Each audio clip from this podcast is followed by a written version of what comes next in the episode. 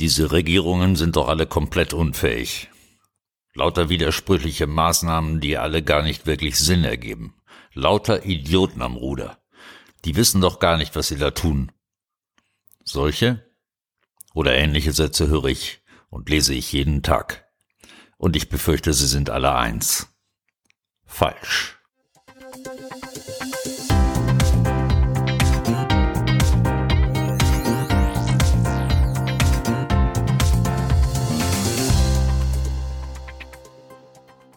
Also Ratgeber. Stellen wir uns vor, Sie kommen in die Lage, eine Gruppe Kriegsgefangener zu haben. Deren Willen wollen Sie brechen, damit die tun, was Sie sagen. Für diesen Fall habe ich heute eine Reihe Tipps für Sie. Diese Tipps stammen alle aus einem sehr praktischen Manual für solche Situationen, das Sie dann auf Englisch in der Podcast-Beschreibung finden. Beginnt mit Isolierung. Sorgen Sie dafür, dass diese Leute alleine eingesperrt werden. Oder mindestens in kleinen Gruppen. Isolation wirft Menschen auf sich selbst zurück, macht sie besorgt, depressiv und viel abhängiger von demjenigen, der sie einsperrt. Je länger man sie einsperrt, desto mehr wirkt diese Maßnahme. Zweiter Punkt. Monopolisieren Sie die Wahrnehmung. Sorgen Sie dafür, dass Ihre Gruppe nur noch diejenigen Informationen bekommt, die Sie ihnen zukommen lassen wollen. Alle anderen Informationen müssen Sie weitmöglichst unterdrücken. Das verhindert Unabhängigkeit oder gar Gegenwehr gegen ihre Maßnahmen. Und wirkt umso besser, je mehr sie physische Bewegung ihrer Schutzbefohlenen verhindern können. Verbieten sie Sport oder auch nur spazieren gehen. Ausgangsbeschränkungen jeder Art sind hilfreich.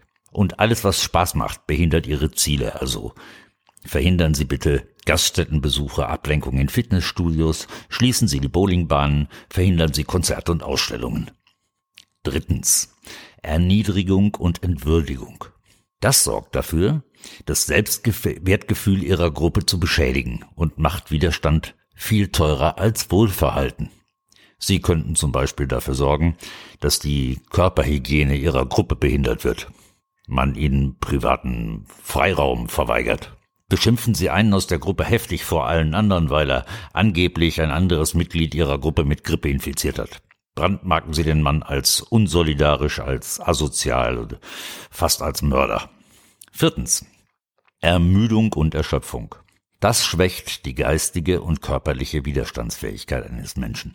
Wenn sie genügend Angst vor dem Tod schüren und das immer und immer wieder wiederholen, überanstrengt das auf Dauer jedes Gehirn.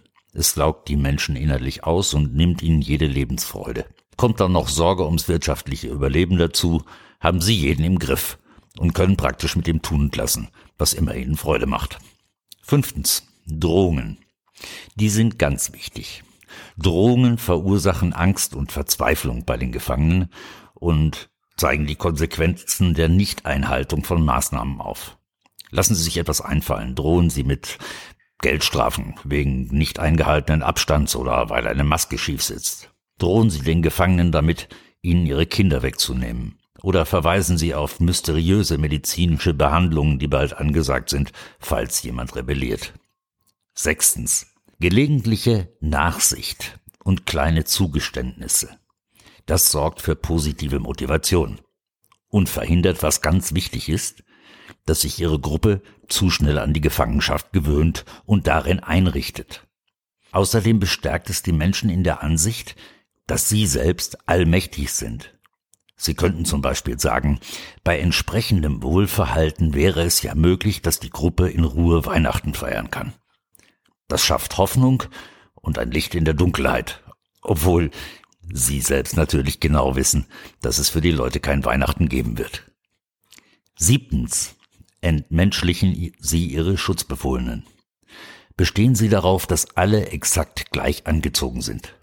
Orangefarbene Overalls meinetwegen und klobige Schuhe. Individualität dürfen sie in keiner Form zulassen.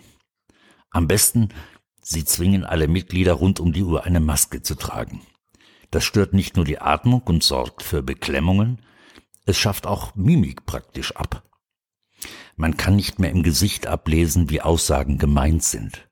Ein Lächeln bleibt ebenso verborgen wie Ärger oder Missgunst. Je roboterähnlicher die Kommunikation abläuft, desto besser für sie.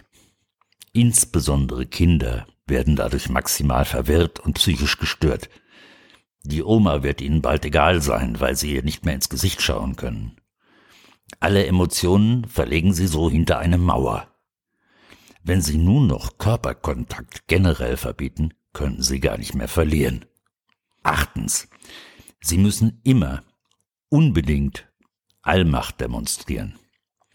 Dies deutet auf die Sinnlosigkeit von Widerstand hin. Und der Gefangene akzeptiert seine Ohnmacht.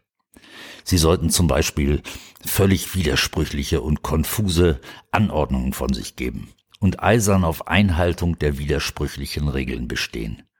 An einem Tag erklären sie den R-Wert für das Maß aller Dinge, am nächsten Tag die Neuinfektion, am übernächsten Tag ist allein die Nachverfolgungsrate entscheidend oder bestehen sie einfach darauf, dass ein Virus nur wütet, wenn jemand steht.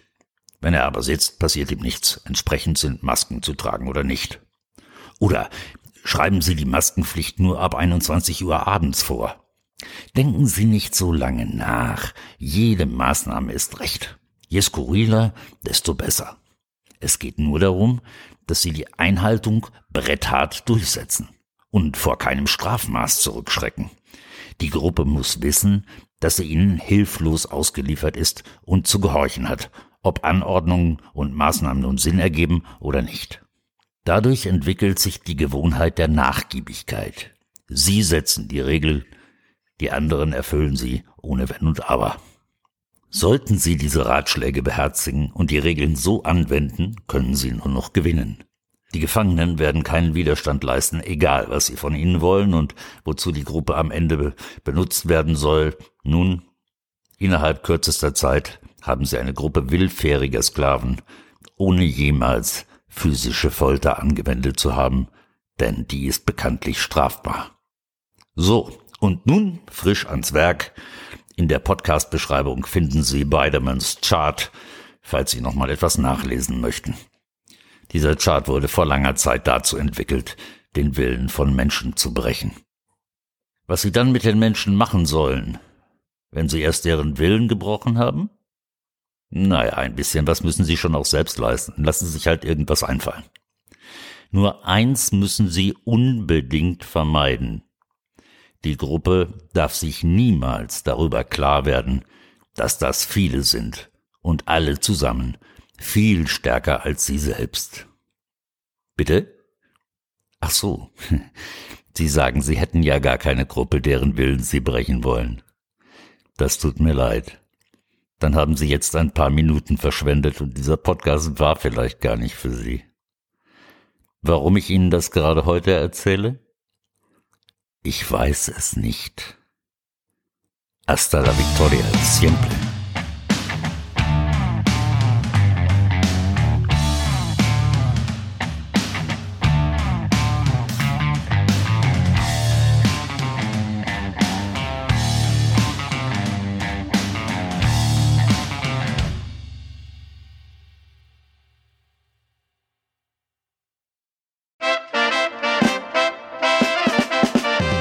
What's new man? Rikapod.